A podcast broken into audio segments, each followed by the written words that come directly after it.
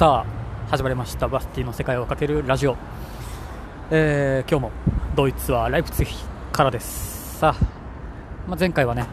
えー、ボイスメッセージをいただいたのでそれのまあ返信というかをましたわけなんですけど、えー、今回も、え、サラエボにいるあやほさんから、え、ボイスメッセージをねいただいたので、まあ、今日はそれをちょっと聞いて、まあ、ちょっとお答えしながら、えー、なんか話題が広がればいいかなと思いますのでそれではどうぞ。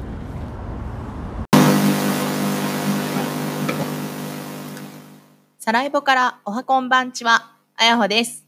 最近ようやくパスティさんのセカラジを聞き始めました。そしてもうすぐ150回。本当におめでとうございます。毎日更新されてるので、本当にすごいなって思ってます。えー、私が毎日やっているものといえば、あ日記を書くことぐらいですね。えー、ノートとかツイキャスもやってるんですけど、まあ、月1配信がやっとのところです。そして私から質問です。次はこんな国、場所に住みたいなって思うところはありますか？どうぞこれからも体調に気をつけて更新頑張ってください。お返事待ってます。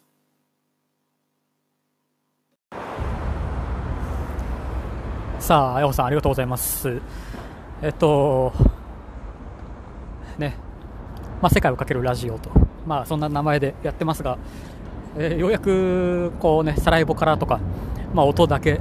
ですけど、まあ、そうやってね、世界各国にいる日本人の方からこうメッセージ等をいただくと、えー、ちょっと名前に恥じない内容になってくるなと思います。さあまあねそうです。毎日前やってて今日が、えー、149回。まあ明日が、えー、どうやら150回目となるみたいですけどあのー、まあ別にまあ、節目といえば節目ですが別に何をするわけでも、まあ、ないのであれですがまあ、毎日やってると言っても、えー、まあ別に、なんというか、えー、苦苦とかではなくて、ね、これしかないので、今のところやってることが、まあ、サッカーのブログもやってはいますが、本当ね、その程度なんで。もちろん多分これを、えーね、サラリーマンとか、まあ、仕事をしながらやっているとなかなか続かないことが、えー、何かに何かに取ってつけて言い訳をして、まあ、やらないっていうことが起こりそうな気はしますけど今はね本当これしかないので多分これをやってるから、えーね、ドイツの街歩きもはかどっているしっていうのもまあ一つあって、まあ、そんなものが今の自分のモチベーションになっております、まあ、引き続き、ね、よろしくお願いしますと。あとは何でしたっけ？あれか住みたいところか。まあ住みたいところというかあのねジョージアに4ヶ月ぐらい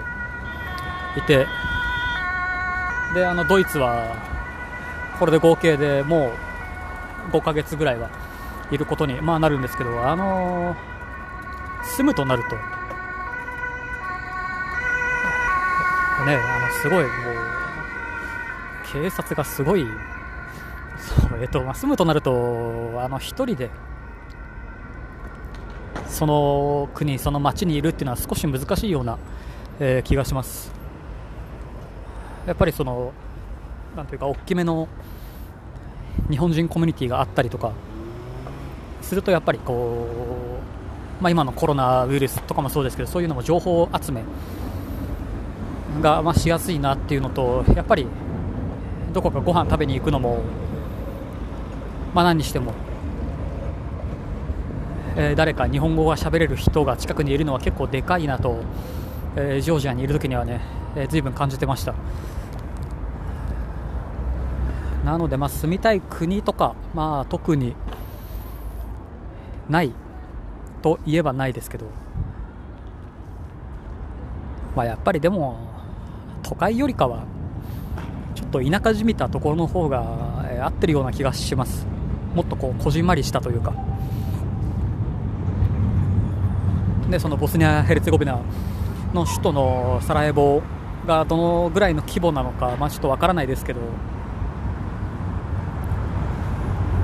で、まあ、日本人もそんなにいないと。いったような話も、まあ、聞きましたし、まあ、ここドイツも、ね、かなり日本人は、まあ、デュッセルドルフをはじめとしていますが、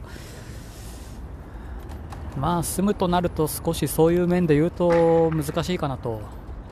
思います。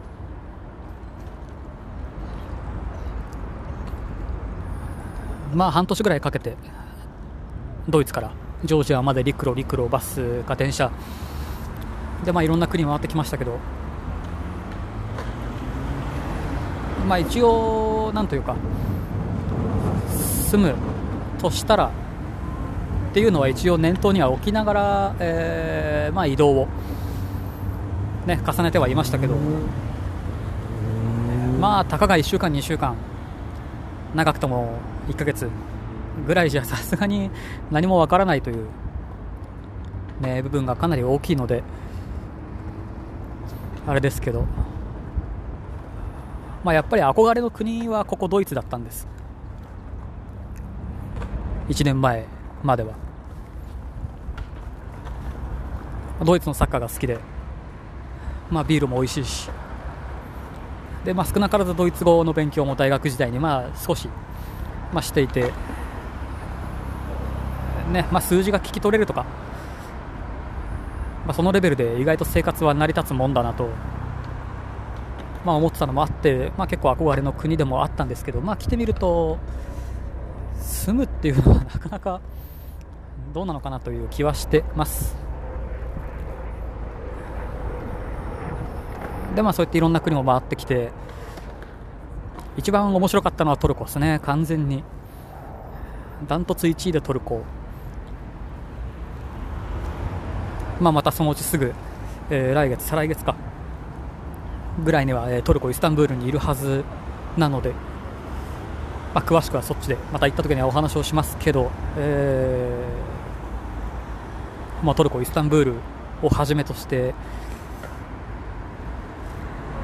えー、東側の都市のエルズルムとかはかなり、まあ、楽しかったんで、まあ、住む。あとトルコ料理がねあの美味しいんですよやっぱり。でずっとこうパン主食がパンの国にいたのでトルコに入ってようやくお米が、まあ、日常的にある、まあ、そんな国に入ったのでまあ、住むとなるとそういう食文化も随分大事になってくるかなと思います、まあ、ビザだったり、ねまあ、気候とかもいろいろありますけど。そっか、まあ、気候もありますね。ずっとずっと南国みたいなところも逆にしんどいようなうんそんな気はします。やっぱり四季があるというか、まあ、春夏秋冬。あった方が、えー、やっぱり日本人としては楽しいのかなと思います。別に冬が嫌いってわけでもないし夏が嫌いというわけでもないし。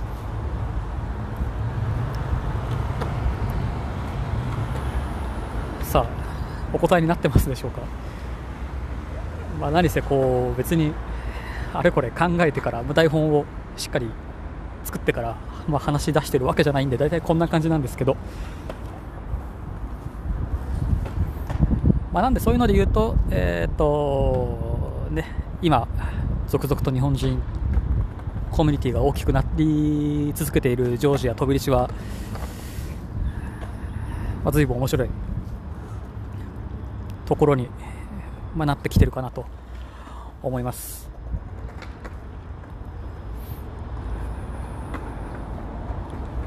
まあ、そのうち、ね、本当はあのバルカン半島も行く予定だったんです。本当はあのブルガリアから、えー、トルコに行かずにギリシャまで下ってしまってそこから本当は北上して、えー、オーストリアからミュンヘンに本当は入るはずだったんですけどだからそれこそねサラエボも行くんだろうなとか思ってたしと本当はクロアチアも、かなり行きたくて、で最近、え、ずいぶん人気なところに今なってるらしいのと結構いろんな写真を見てそのなんだ風景を自分の目で確かめたいなっていうのもあって、まあ、クロアチアは本当は行きたかったんですけどバルカン半島一つも行けておらず、まあ、トルコに行ってしまったがゆえになんですけど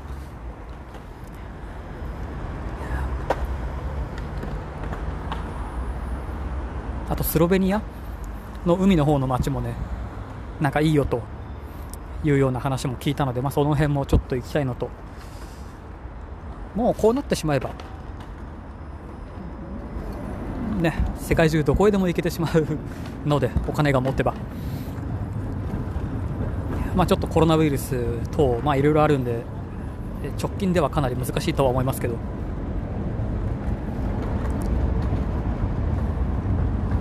まあちょっと何やら日本もねコロナウイルス関連かなり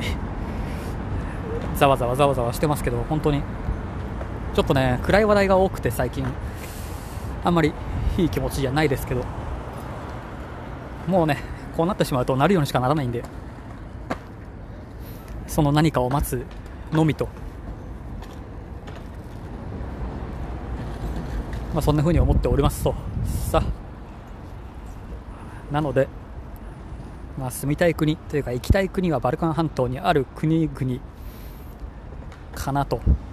思います。住みたい国はまだ分かんないです。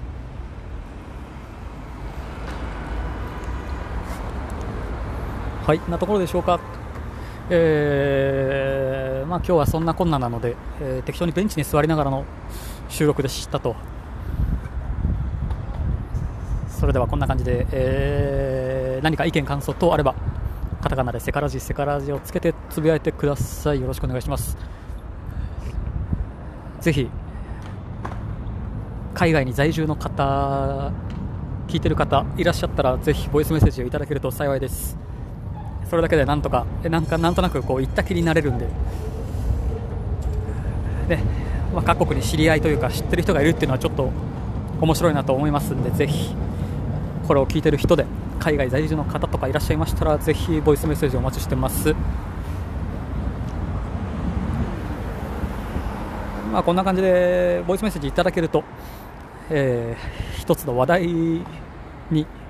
なりますんで一応毎日やってると話題がね どんどん薄くなりがちなのでぜひ自分を助けてもらえると助かります。よろしくお願いします。それではまた次回。またね。